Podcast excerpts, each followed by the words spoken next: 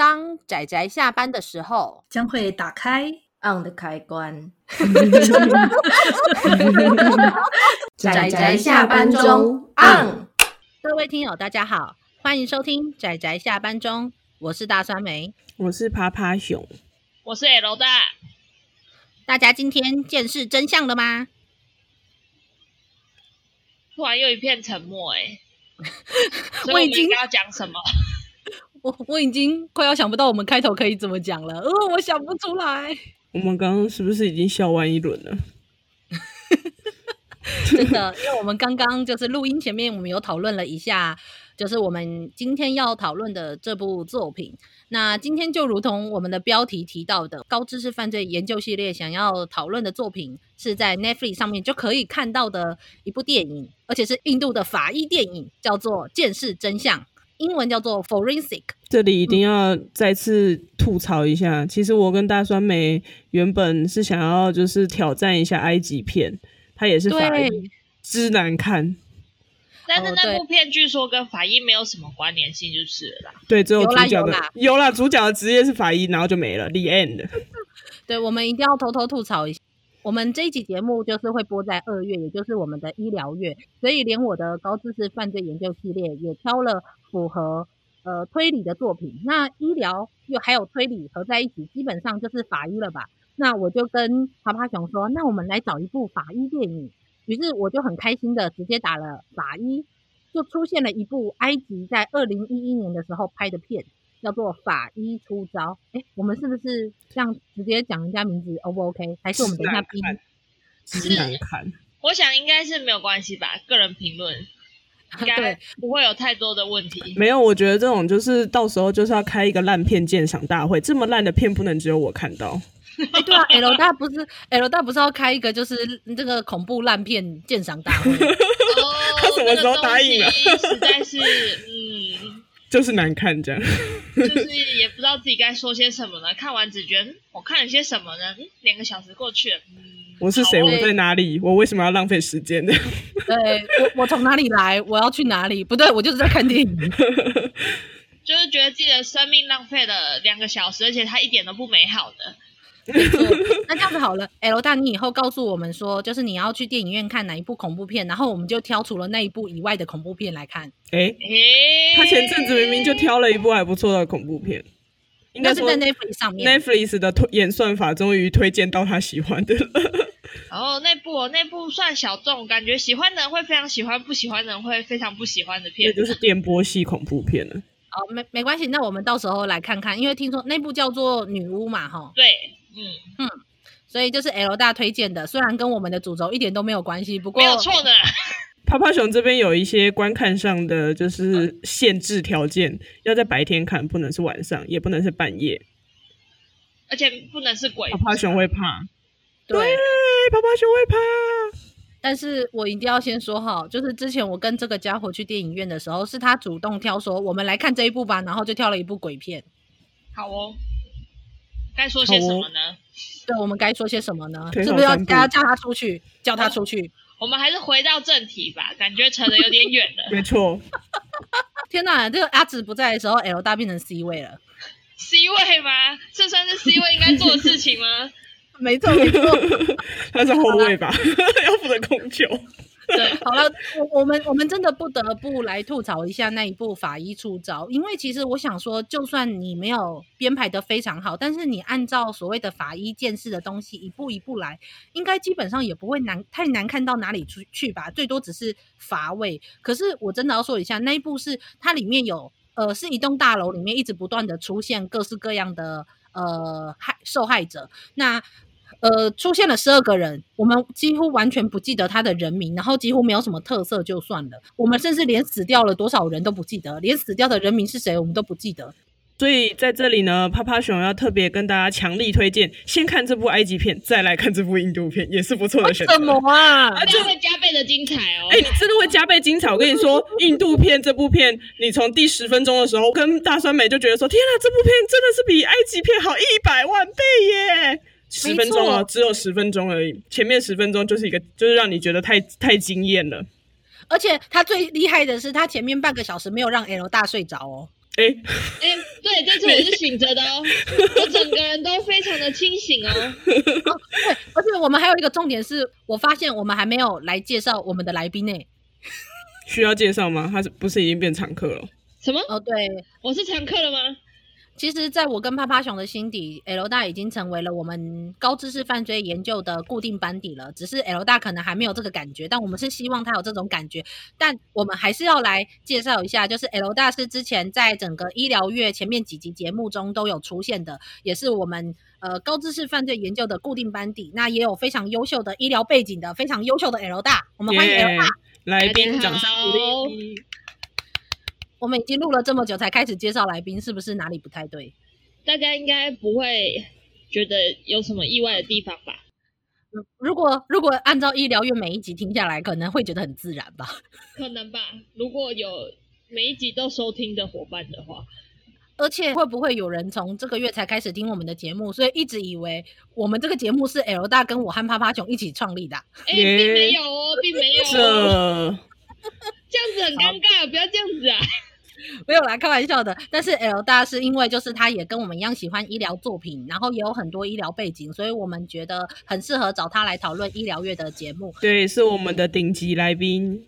对，没错，特别来宾。所以我们就是医疗月几乎每一集，快要每一集基本上都有他的出现，大概就是 SS 级的等级吧。对对对，SS Plus 的等级，SS Plus，这这这我该怎么办呢？吓死我了！然后 L 大就马上退出。好了好了，行不行，我们快我们快回到节目的主轴。那总之这一部作品，我们是真的觉得很精彩，而且我和趴趴熊是真心都觉得，就是印度片真的不会让我们失望哎、欸，真的每一部都好精彩，我的天呐！所以刚刚趴趴熊还在那边看 Netflix，想说啊，看到一部印度片，是不是该来看一下喽？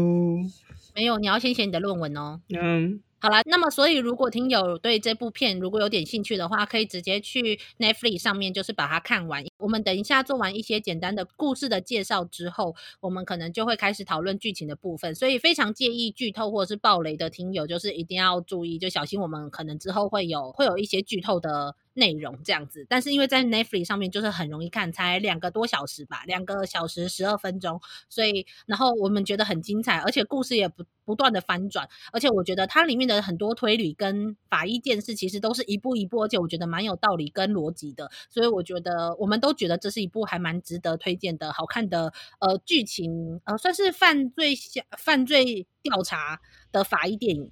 趴趴熊在这里要补充一下，嗯，大家记得早点去看，不要像我跟大酸梅充满兴致的跑去看《双面人魔》，结果隔天就被 Netflix 下架了。哎，可是因为《双面人魔》是好几集啊，没有没有，那个那个主要是看 Netflix 订阅的时间，因为它一定会下架。我之前看的另外一部《人肉搜索》，最近我看它也是被下架了。我是说，因为双面人魔它是一整部影集，它有一集一集，而且它一集就一个小时半。可是这一部电影，你至少可以一次就看完它，把握它还在架上的时候。对，我的意思只是想要表达，就是如果大家听到，而且我在想说，我们上架前是不是要再确认一下，它到底还在不在架上？应该会啦，因为毕竟只是去年的电影，我想授权时间应该不会这么短吧？吧吧吧吧吧。好，那总之就是希望我们这集节目上映的时候，Netflix 上面就是还在架上。那如果没在架上的，就自己想办法找喽。对，自己想办法找喽。应该也是可以去做个片或什么，应该说不定还是。应该是有，我猜。对，好了，那么我们简单的来介绍一下这部故事吧。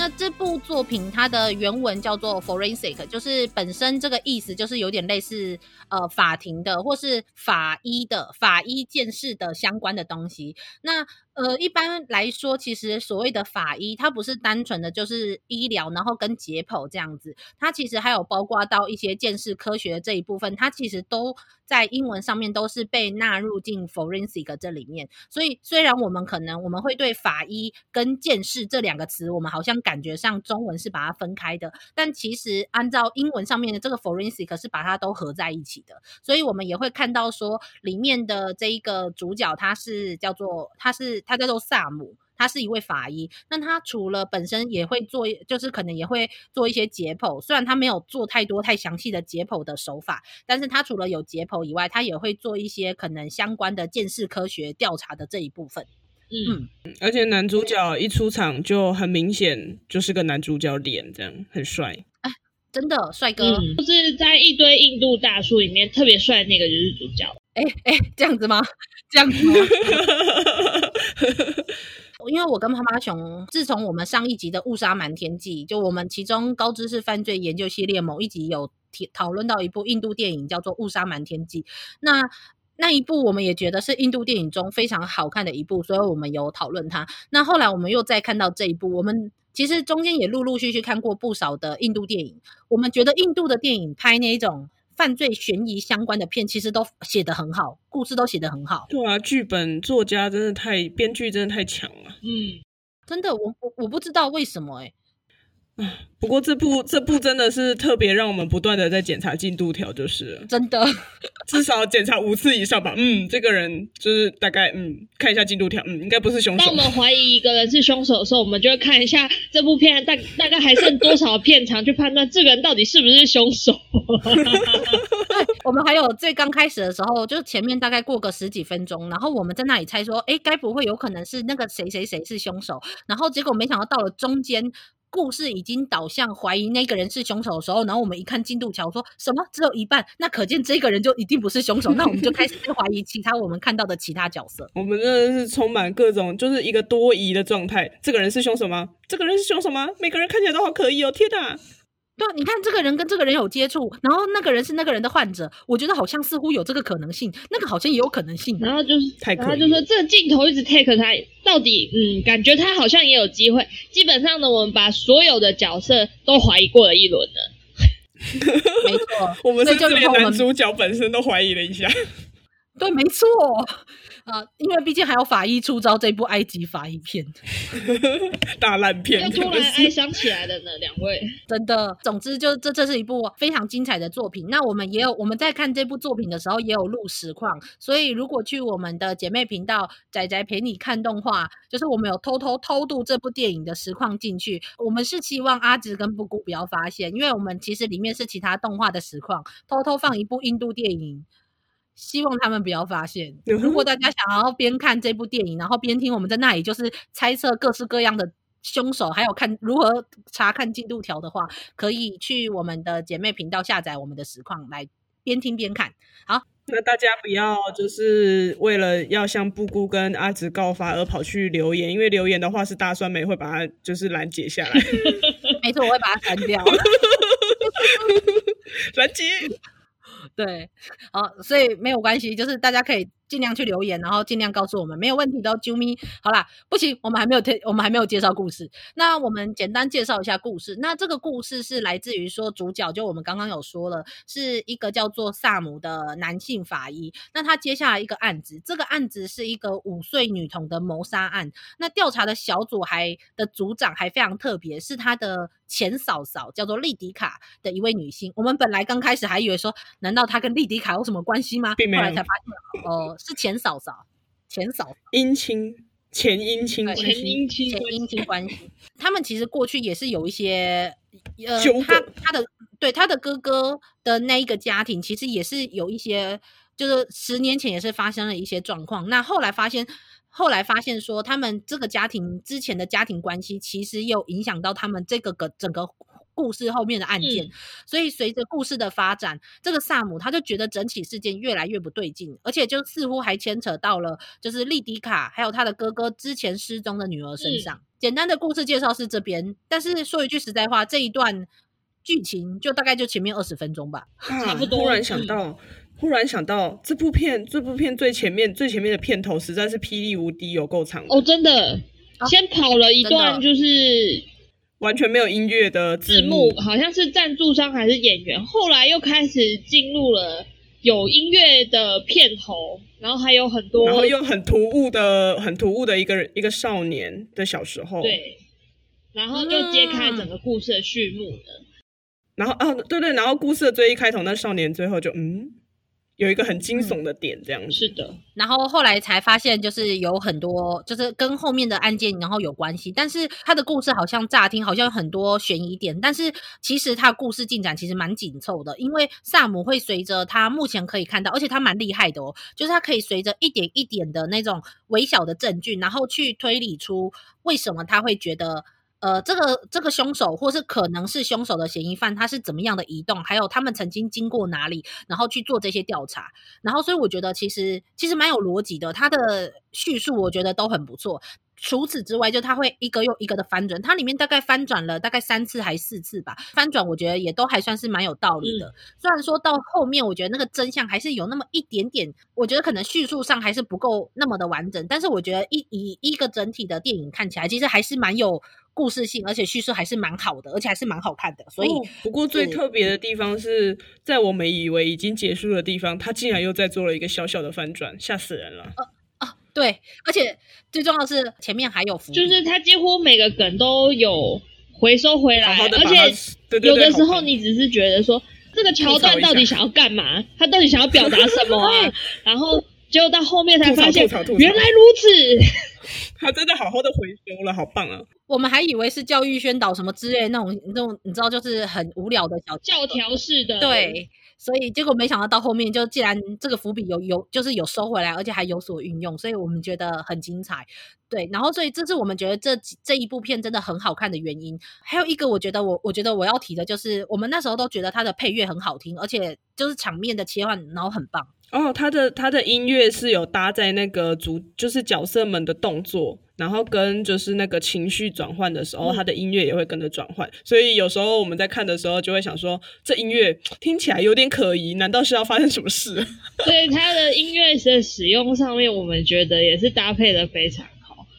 对，而且甚至连节奏上面跟他的镜头的配合都非，我觉得都非常的精致吧。对，那个重音会刚好加在那个做动角色的动作上面。是啊，真的。虽然说，其实我们一直都觉得印度的犯罪悬疑案件的电影其实都拍的不错，但是第一个让我们可以感受到这个配乐又好听，然后又很非常符合那个分镜的切换剪辑的那种这种片，我觉得应该还是第一次吧？是吧？嗯，至少我们那时候看的时候是这么觉得。哦，不过一开始还是还是会觉得他们的那个镜头幕与幕之间好像就是都直接直接切过去，不会做一点转场。哦，如果有特别配上配乐的那一些场景，还算就是我觉得切的很好。可是他的确后面他在其他地方的节奏上面有时候会很突然戛然而止，然后突然切换，所以你一时就是有一种感情或者是那个剧情有点不太连贯，被切断的感觉。它的场景有时候会让人觉得有点跳跃啦，我觉得应该是这么说，就突然就跳到了下一个事件或者是下一个场景。对啊，对。不过好啦，但我也觉得这是一个小小的缺点。不过瑕不掩瑜吧，这整部片其实还是蛮好看，而且蛮推荐的。嗯。真的，那两小时大概就是全部都沉浸在这里面，我们看的甚至会觉得说自己好像花三个小时来看这部片，因为实在太精彩了。对啊。剧情的密度很够，真的。对，真的。然后翻转又好看。呃，我们接下来会提到一些比较内容真的详细的线索的部分，所以非常介意剧透跟暴雷的听友就请记住不要再听了。然后打开你的 Netflix，赶快看这部片吧。然后记得下载我们的实况。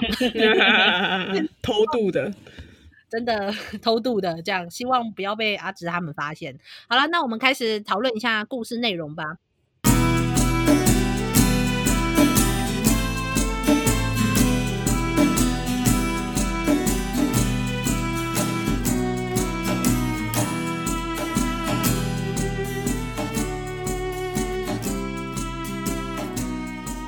我觉得他有一个手法上，我觉得用的蛮好的，是骨髓移植，然后还有双胞胎基因这方这上面的 DNA 鉴定上面的轨迹。嗯，就是因为前面其实他前面其实为了排除是自己人，就是刑事局里面跟鉴识小组啊，还有法医部大家的嫌疑，其实有叫所有的案件的关系人都去验血。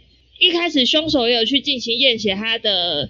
结果那个 DNA 结果是不符合的，在那个时候我们大概就已经排除这个人可能是凶手，但是到后面才发现，其实这人因为白血病，就是急性白血病的关系，所以他就做过骨髓移植，所以验血的结果可能就会跟他本来的的 DNA 不符合这样子。这个我觉得还蛮、嗯、蛮深的。对啊，他影片里面其实是有做仔细的介绍啊，所以像帕帕熊这种外行人也有稍微理解了一下，他就是血液里面的跟他皮肤的 DNA 是不一样。嗯嗯。简单来说，它里面讲那个叫做 AML，就是急性骨髓型白血病。那这个疾病其实是一个血液的癌症，所以如果一旦发作起来，急性如果没有处理治疗的话，可能几乎可能两三个月之内就会就会走。除了要用化学治疗去处理它以外，其实最好的方式就整个完全。根治的方式就是要骨髓移植。那么大家知道的就是，呃，我们的血液基本上是从骨髓里面的造血细胞去制造出来的。所以，当你是被骨髓移植的病患，骨髓移植之后，你的血型里面的 DNA 还有那些基因，就会跟你原本最原本这一个人的，无论是像我们说的口腔黏膜的细胞，或是身上其他地方的细胞的。基因跟 DNA 会会是完全不一样的，非常特别的状况。所以那时候主角他们就是在偷偷摸摸，因为他们不能就是大大举的跟大家说，哎，我们现在要那个验血，要要验大家的 DNA，所以就是大家赶快捐血出来，就是怕大家掉包检体这样子，为了要保护自己。对啊，所以就是有一些人知情的，或是可以说服的人，就是会用就是。呃，可能验血的方式，那其他人可能会请他们，比方说哦，请你们签个名，然后再采取那个原子笔上面的指纹。嗯，那个凶手他则是主动的捐血，所以他才能逃离。因为如果是用指纹或是皮屑上面的的 DNA 的话，就会被验出来了。没错，嗯。没错，所以我觉得这一点上面真的非常的精彩，因为它其实真的是用到了法医鉴定上面，然后还有包括就是呃前面没有去，虽然说我想其实法医应该多少会知道这一部分，可是想到说他刚好就是有这样状况的人，然后去两个 double 鉴定的可能性就把它降低了许多，嗯，但是就刚刚好，偏偏好这个凶手就是有骨髓移植的。一个人变成说，他虽然有血液鉴定，但是变成说跟他们在现场发现的一些 DNA 是不相符的，所以才会有这个状况。嗯，嗯，这是这算是一个 DNA 跟基因的法医鉴定上面的，算是一个盲点吧。但也不是他们故意的，这是没有办法的事情，嗯，会被误导。对，而且其实偷偷的这个凶手在最前面的时候，他就有提到说，这个人有得到癌症，他有做过治疗。对，但是没有说他得到什么癌症跟做过什么治疗，但是没有想到的是，他竟然这一点在前面其实就有讲了，嗯、只是当然就可能多少还是要隐藏一点，不然一下讲的太明，好像很奇怪。哎、啊，不过其实爬爬熊这边也会有点疑惑，哎，我记得推理是不是上也有规，也也不是说规定啦，就是那个在揭露。线索的部分，他这样算不算揭露的不够多？还是说，其实他只要讲癌症，我们就猜得到？嗯，没有，这是应该是说，这个的确是公平性不够。不过，我觉得他并没有想要去做推理电影，我觉得他比较偏向于犯罪调查电影。嗯，对，嗯、犯罪剧情片那种的。对啊，不然的话，你看他之前不是说从那个小女孩的身上剪，就是剪下来，然后发现了什么，然后就是直接现场直接说他身上发现了什么，所以应该是从这里走，从哪里移动。呃、那像这种事情，他在做鉴识的时候，他也都没有说啊。哦、嗯，对啊，但是应该是说，我觉得他没有要去做推理，但是嗯哼哼但是应该是说，就算他的确没有当下讲出来之类的，但是我觉得他在。这一步一步的推理下去是有逻辑的，至少你知道，就是就算你故意隐藏起来，但至少你要后面有逻辑啊，总不能说因为你隐藏起来，结果后面的逻辑性都是你自己讲。嗯对啦，而且他的基因鉴定的这个手法，其实不止用在了所谓的骨髓移植的人身上，他刚好有双胞胎啊。哦，对对对对，对不对？他那时候就是说，他不是就是故意，除了有自己骨髓移植，然后无法被发现凶手这一点以外，嗯、他不是小女那一对小女孩不是双胞胎，嗯、所以他就故意要用他女儿的双胞胎的那个 DNA，然后同时就是拍下，呃，算是那个双胞胎的另外一个。然后去呃，简单来说，对他简单来说，里面就是我们说到那个莉迪卡那个嫂那个嫂嫂，她有两一对双胞胎的女儿，那其中一个女儿在十年前的时候失踪了，大家都以为她死了，对，没想到是被凶手就是掳回去，然后养在自己家里面，然后就想着未来可以拿来报仇。那他报仇的方式，一部分就是呃去接近他们家以外，一部分就是当这整个案件在揭发凶手的时候，他就用他掳回去的那个女儿。就是去扮成他还在他们家里面的那个女儿的样子，然后去拍下他犯案的现场，跟留下他的 DNA，然后希望把一切导向说凶手就是呃凶手就是那个莉迪卡，也就是算是我们女主角嘛，那个主萨姆的前嫂嫂她的女儿。嗯，哎，不过中间跳过了一个我们怀疑的对象，那个有带助听器的小男孩吧？嗯。哦，oh, 对，其实一开始也不知道他有带助听器，只知道他对于某一些，就是他好像听到某一些声音的时候会出现一些暴力的反应啊！糟糕，他好像不是带助听器，他是人工电子耳吗？诶，这个部分我我我不算我不算熟，但是基本上它就是助听器的一种。助听器有很多种，哦、反正总之凶手是透过遥控，就是让他以为他听到了上帝的声音。哦，对，因为那个小男孩也是好像是被诊断，嗯、被其他人诊断说他好像有精神上面的疾病，然后他就给他了很像呃人工电子或是助听器之类的东西，在他的。呃，他一直讲讲说，哎、欸，他现在是是什么恶魔啊，还是撒旦要跟他要叫他去做一些什么事情这样？哦，对，他是献祭给撒旦，没错。对，前面因为他大家都煞有其事的在讲说，其实小孩子也会犯罪。嗯，还有一个目击者，我实在是不太懂，在那么他的视力应该非常好，他在一个雾茫茫的早晨，还是还是傍晚，然后说很清楚在树上。嘿对对对，很清楚的看到了凶手的脸，就是弃尸对象的脸这样。而且那个男孩在抱那个小女孩的尸体的时候，还很刚好的把毯子露出来，然后就哎、呃、把毯子弄掉，然后露出了小女孩的脸，然后让他看到，哦哟，他在弃尸一个小女孩。对对对对，这实在是太刚好了。电影嘛，电影。那我们不得不怀疑，然后我们就开始检查进度条。对，我们就开始检查进度条。对，所以他前面其实因为有提到说，其实小孩子也很有可能是骇人听闻跟非常丧心病狂的凶手的时候，嗯嗯嗯、我们那时候其实的确一度都有怀疑到所谓的那个小男孩身上。嗯、那我记得我那时候顺口也有怀疑到那个呃，他们他们家没有我，我有顺口怀疑到他们那个女儿就还留在他们家的那个。对对对对对，对，我说该不会就是他吧？而且真的很惊悚哎，他用那种。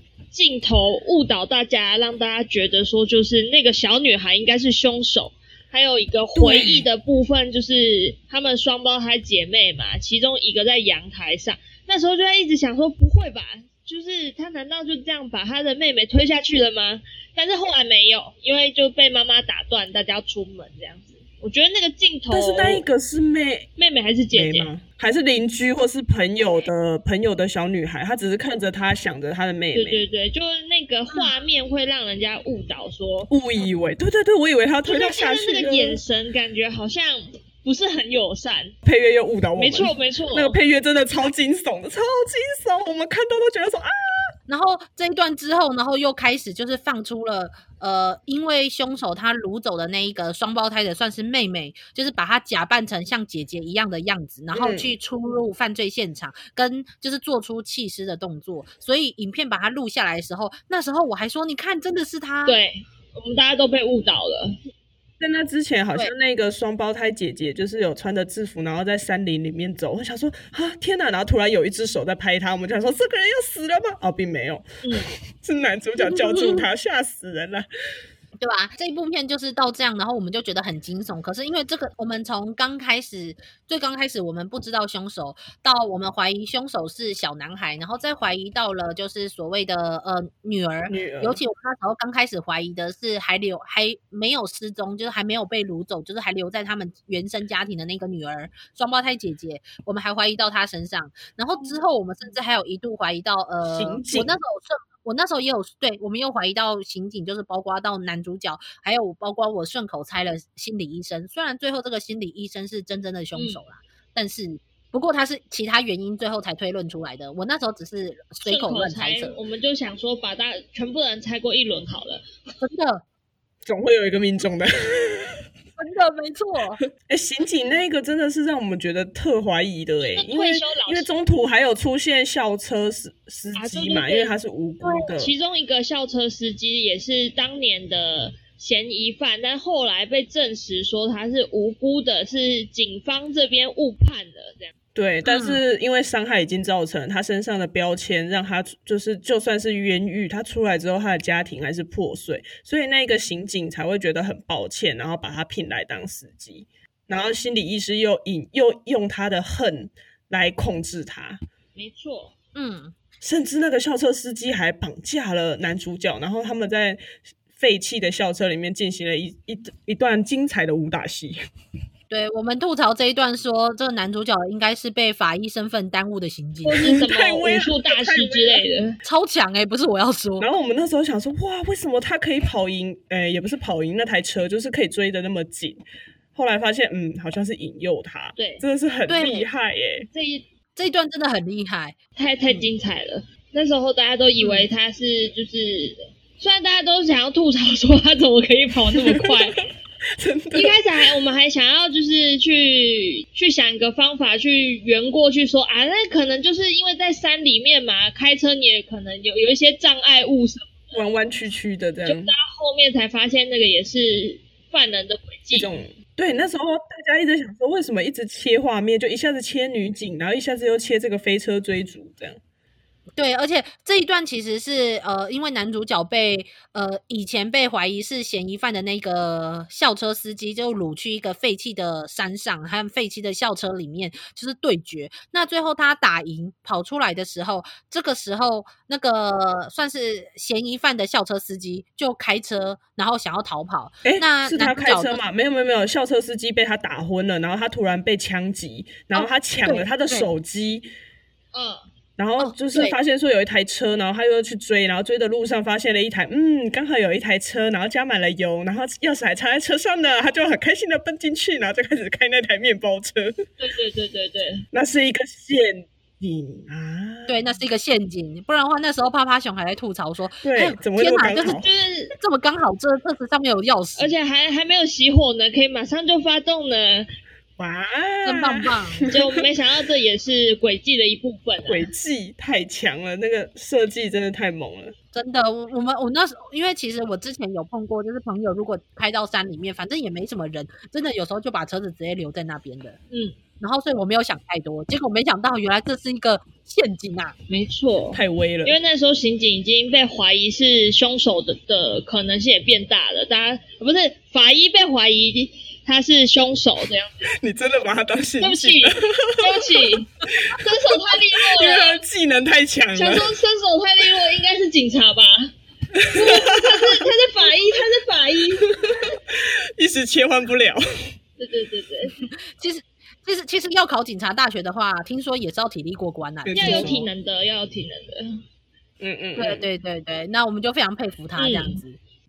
然后那个在他那个面包车后面爆出了一个昏迷中的小女孩的时候，他内心真的也是一阵错愕、傻眼。然后他他的反应也很快，立刻就在开车逃逸。他们也太容易让他逃走了吧？算了，没关系，这剧情需要。没错，没错，应该是说，虽然说他当然还是有一些地方我们很想吐槽，还有除了像这些说，哎，怎么那么容易就逃逸？那另外还有像那时候啪啪熊有说到，就是哈他竟然就是。就是在那里做完鉴定之后，然后用那些做完鉴定的手套，然后去摸他的手机接起来，好脏哦！对啊，而且上面应该有一些什么化学药剂之类的吧？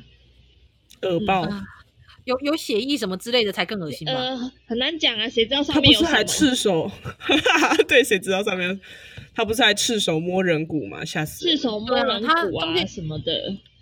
然后下一秒钟他又戴了手套，这是剪接的问题吧？所以就嗯，应该是剪接吧？对。因为因为大酸梅在喊说他赤手摸人骨的那个时候，其实泡泡熊并没有看到。泡泡熊看到的时候已经是剪接完了，他有戴手套，有手套的画面的。对，没错，真的。然后就呃，这这真的没有问题吗？就是真的有点 脏了啊！就是不知到底为什么有人会觉得说法医就会去躺解剖台，并不会，基本上应该是不会吧？真的很脏啊！上面感觉就充满了 嗯很多人的嗯嗯嗯，这样我们又要逼这样，实在是不太想要讲太详细，感觉就很就是让人很不舒服。真的感觉 L 大非常了解这一块呢，已经准备要吐了，哎，是是也没有了。呃但是就是其实撇除掉一些我们偷偷想要吐槽的部分，但是就是它的医疗鉴定啊，还有包括到一些它剧情的翻转，还有它一些细节上面的手法，我们也觉得都非常棒。像例如说我们刚刚说的，就是我们还在那里有点怀疑说，为什么男主角一个人类可以追得上一台车子，而且刚好旁边就有一个有钥匙的车子，就这么巧。但是如果是在一般比较可能好莱坞的片，我们都会觉得好像很理所当然，反正就是剧情需要嘛。对，主角外挂，就后来发现，哎，它真的是陷阱，所以这一部分我觉得蛮令我们惊艳的。嗯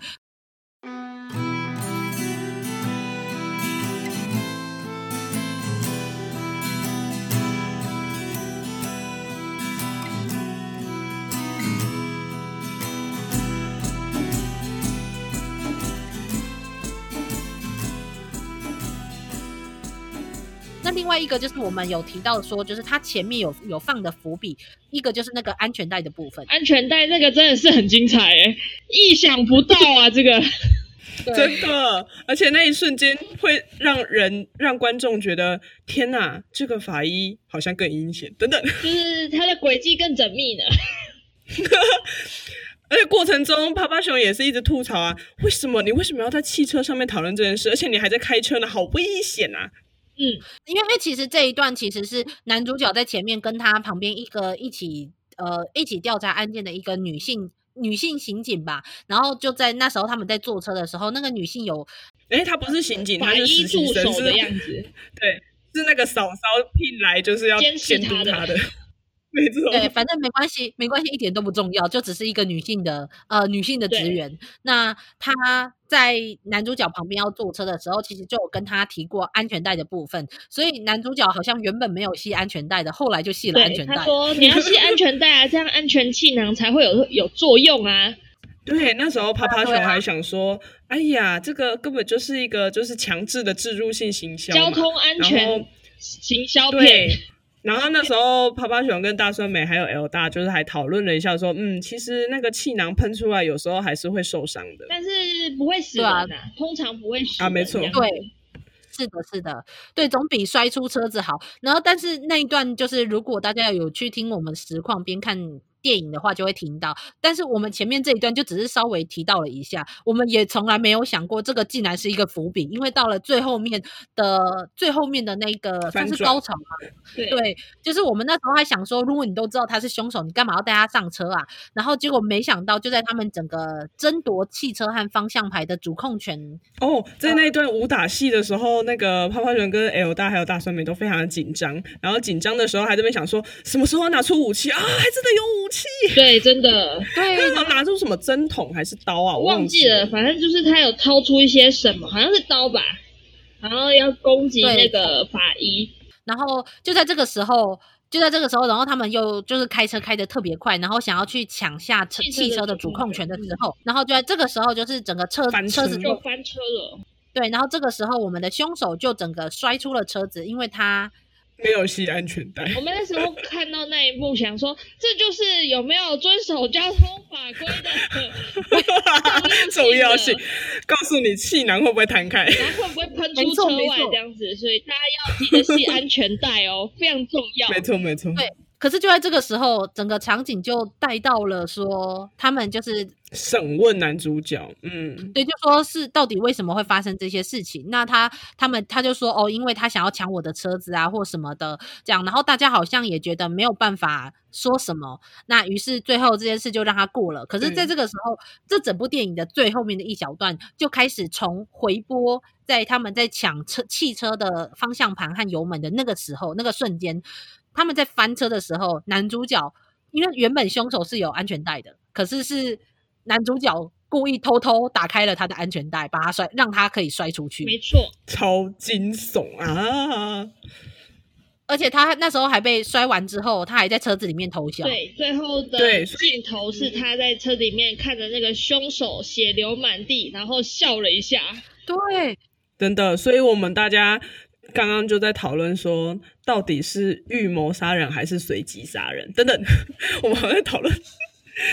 对，可是我们。对，本来我们还在想说，会不会是刚好他，因为因为其实他只是想要逼对方就范，但是他没有想那么多，然后所以那个只是不小心的，就是是当下因为他在抢车子的时候才想到的。嗯，但是后来后来我们觉得应该不太对劲，因为这样的话就等于说你要在车上逼他，逼他就是逼他承认他是凶手的话，就是这样不是很危险吗？就是其实对啊，超危险，没有这个必要性吧？你就是赶快就是。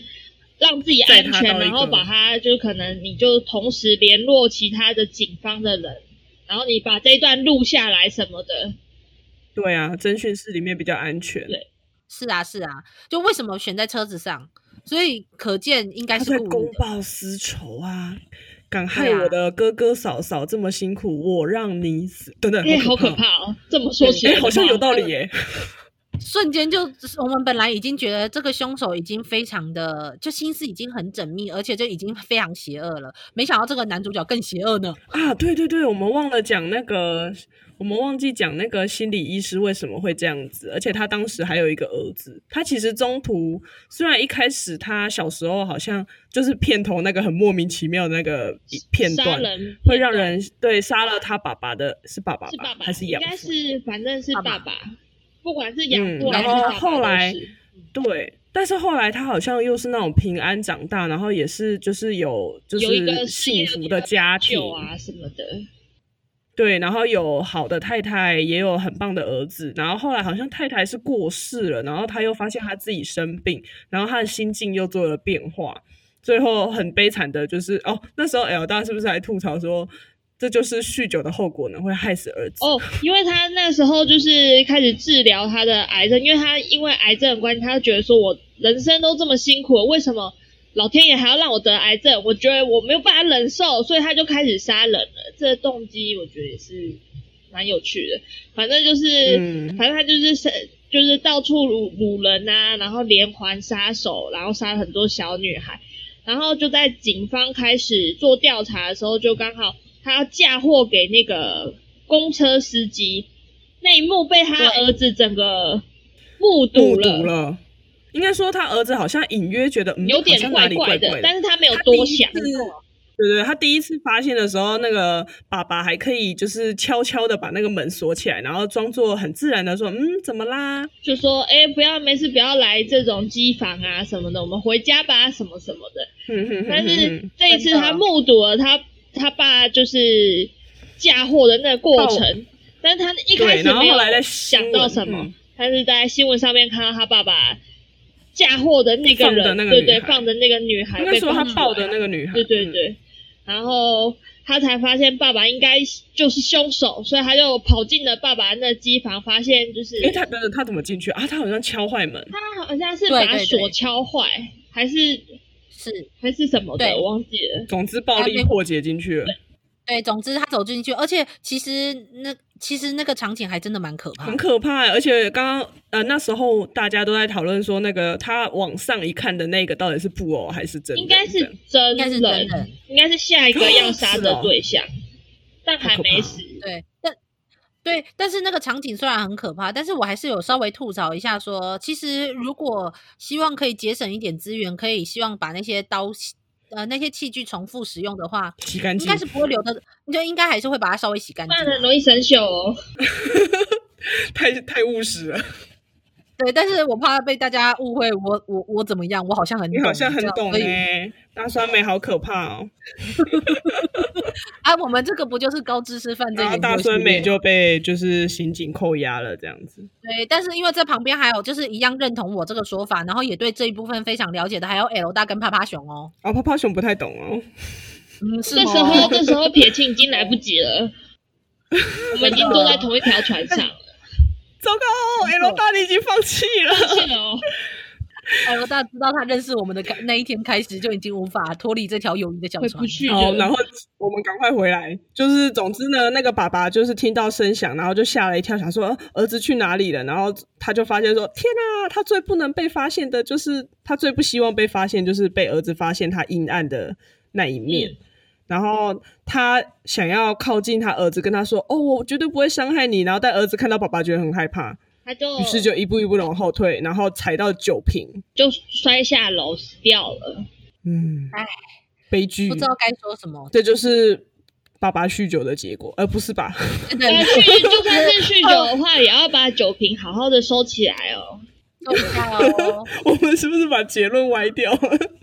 没有关系。不过我那时候吐槽的点好像比较大是，是你不是在做治疗吗？喝什么酒？好像是哎、欸。而且就是，而且那时候最讽刺的是，在他终于就是在他被通知说可以骨髓移植的当天，然后他的儿子就受到了这么震惊的事情，然后就走了。了对，还蛮讽刺的啦。好不容易觉得有美好的未来的时候，嗯、不过做这些事可能也没什么美好的未来可言吧。哦，然后那个嫂嫂跟哥哥就是出动了无人机。哦，那无人机还是前面出现，就是那个，因为他哥哥是类似那种 YouTuber。嗯负责煮菜的，然后他那时候他有在组装，其实前面他就有在组装无人机了，就没想到后面还有使真的拿直接拿来使用，拿出来搜寻那个被就是女儿被关的那个地算地窖吗？算。然后哥哥嫂嫂下去的时候，趴趴熊有被那个飘过去的身影吓到，真的。还以为是阿飘，吓死人了，吓死人了。但是好啦，就是幸好最后应该算是圆满落幕了啦，啊、就是找到了女儿，然后总算大家开开心心，凶手也死了，啊、应该勉强来说应该是没有什么问题了啦。然后最大的可怕的就是无那个那个叫什么，就是我是说法医，就是没有被发现的，就是完美犯罪啊！对对对对对，好惊悚啊！对。真的是蛮可怕的。不过我觉得还有一个就是可以讨论的地方是，就那个时候刚开始，我们不是说凶手为什么刚开始会秃头？哦，对 对对对。但是但是我们那时候有在猜说，因为其实凶手他在十年前的时候，他在犯罪之就犯罪之后，然后去接触莉迪卡，也就是男主角的嫂嫂他们一家，然后去掳走他女儿的时候。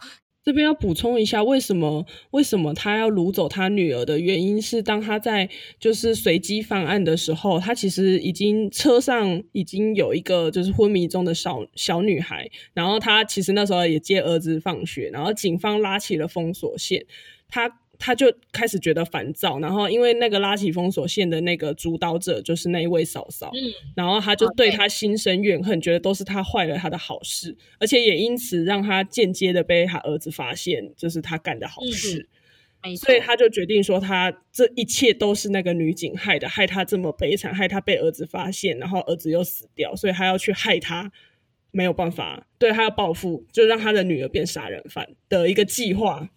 是说那个迁怒还真远，不过算了，凶手有时候本来就没有什么逻辑可言。没错，没错。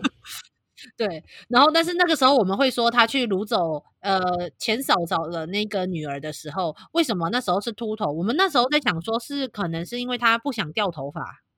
哦，那时候其实觉得那个很有趣的是，大孙梅跟 L 大很认真的说，嗯，我们片后来就是仔细思考一下他时间线，他什么时候做化疗，什么时候变秃头，到底是因为化疗变秃头，还是为了不要掉毛发变秃头呢？就是对，因为因为其实讲起来的话，其实化疗不会在做的当下马上变秃头，他通常是做了之后会看不同的化疗的药剂的强度，有可能是过一两个礼拜，也有可能是过。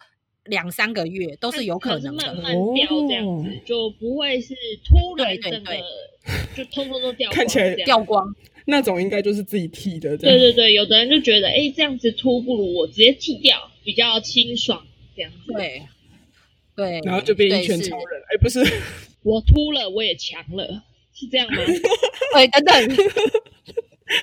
是那里不太对，应该是说那时候那个秃头，我们有两个猜测，一个是说他可能是因为做完化学治疗，然后但是骨髓移植晚了，可是还是有可能是本来化学治疗的时候造成的秃头。那第二个是他有可能是担心说他如果去做什么犯罪的时候，他不想掉头发留下 DNA。嗯，这个我们也那时候也有这个考虑、嗯、啊。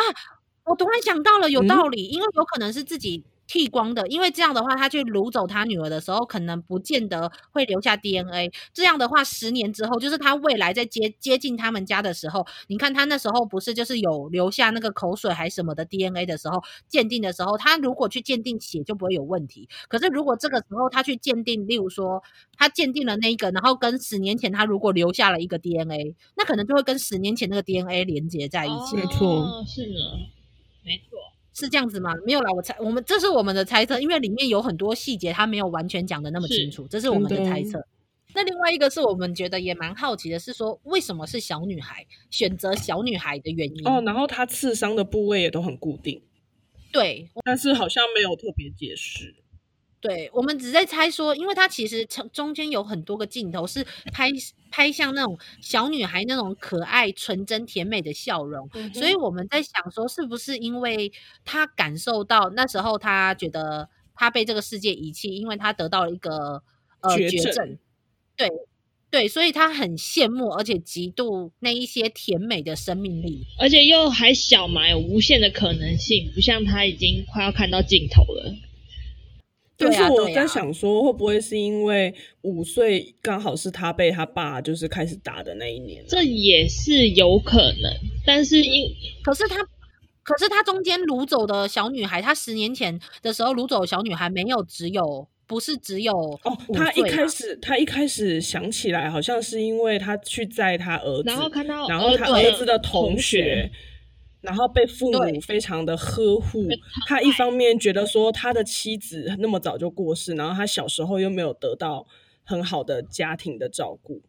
对啊，所以我觉得，我觉得不是五岁开始被打，因为他其实掳走的，嗯、还有包括杀害的小女孩，其实有，就是也是有少女，嗯、只是后来十。年之后就是现故事的现在，他其实主要的小孩的确是五岁到十岁前后，所以其实是在想说，会不会就是他儿子死了之后，又加就是你知道有点促进他的那个就是年龄的限定范围，是这样吗？不知道啦，我自己乱猜。不知道，而且我看不出他儿子到底几岁，是国中，感觉应该是国中生。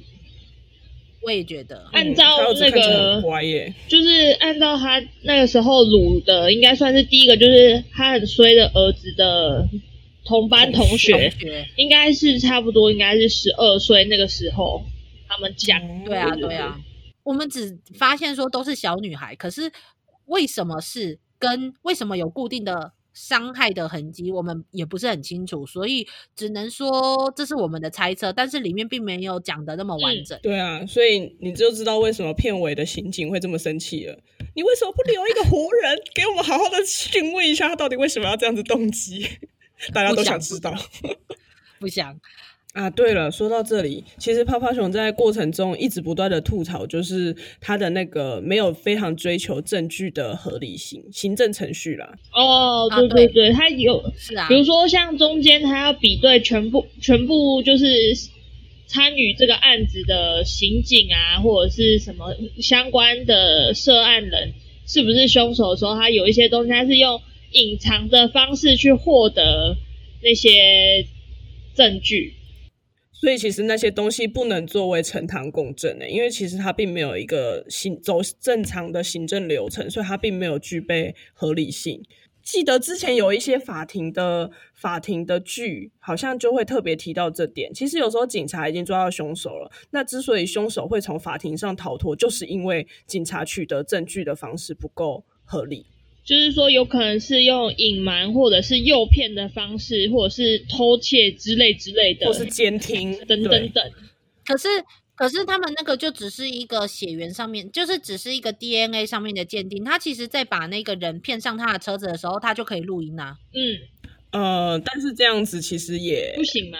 不是那么的合法，对，因为其实如果他真的要证据合合理性，他是要在侦讯室，然后是要有一面，就是也不是，就是他最一开始男主角不是躺在那个沙发上，嗯、然后突然之间啪走进去，就是要在那个地方要正式的录音，你的开头要写说，呃，现在是几几月几号几点几分，然后我是什么什么什么警官，然后对方是多是嫌疑犯谁谁谁，然后现在我们开始进行讯问，这样子他才是有合理性。也就是说，这个证词才是合理的。没错，这取得证词的合理方式是这样子，你说正确流程这样是？对啊，是啊。其实我是觉得到后面他的证据其实已经就是已经几乎是呼之欲出，他只要只要想要调查，他可以去找出，我觉得他一样可以去找出很多点，这很像倒叙推理啊，这就是你可以去找出很多点，但是我觉得他最主要是他想要直接复仇，所以他也不太在意这些程序正义。他前面的确是没有，可是他前面最主要为什么没有想要程序正义？最主要是因为他们怀疑的范围太大了。哦。他们是因为按照按照程序正义的那个比例原则来说，他他们应该是不会给他们这个调查的调查的权限，所以他们才会这样做。可是到最后面，为什么他把那个凶手叫上车，然后跟他对峙的这一部分，我觉得他就已经没有要管程序正义了，因为感觉他就是想要直接杀了他。反正我觉得在这在这个时候应该很难说服大酸梅，所以我只能跟大酸梅说：你如果看完了《德里罪案》。的话，就是可能会觉得，就是就是有关程序正义这部分，是我觉得这部片比较可惜的地方。我我同意，如果有程序正义的话，就是它的确会变成一个逻辑更紧密的电影。但是我觉得它没有要讲求程序正义的重点，就是因为它的剧情本身，它最后剧情的主轴写到最后面，就是这个男主角他想要杀掉了这个凶手。所以主轴剧情上就没有程序正义，他还管你什么其他的细节上的程序正义？就这个人，他可能本来就是一个这样的人啊。但是还是强强力推荐大家去看《德里罪案》，补充另外一个面向的就是电影吧，比较符合逻辑，跟比较符合现实。对对对，应该是这样。所以我觉得我们都觉得这是一部还蛮值得推荐的好看的犯罪的法医电影。那我们今天的节目就到这里告一段落了。大家下次记得再收听我们的节目，大家拜拜，拜拜。啊，上班，上班，我不要工作，下班了，回去回去工作喽。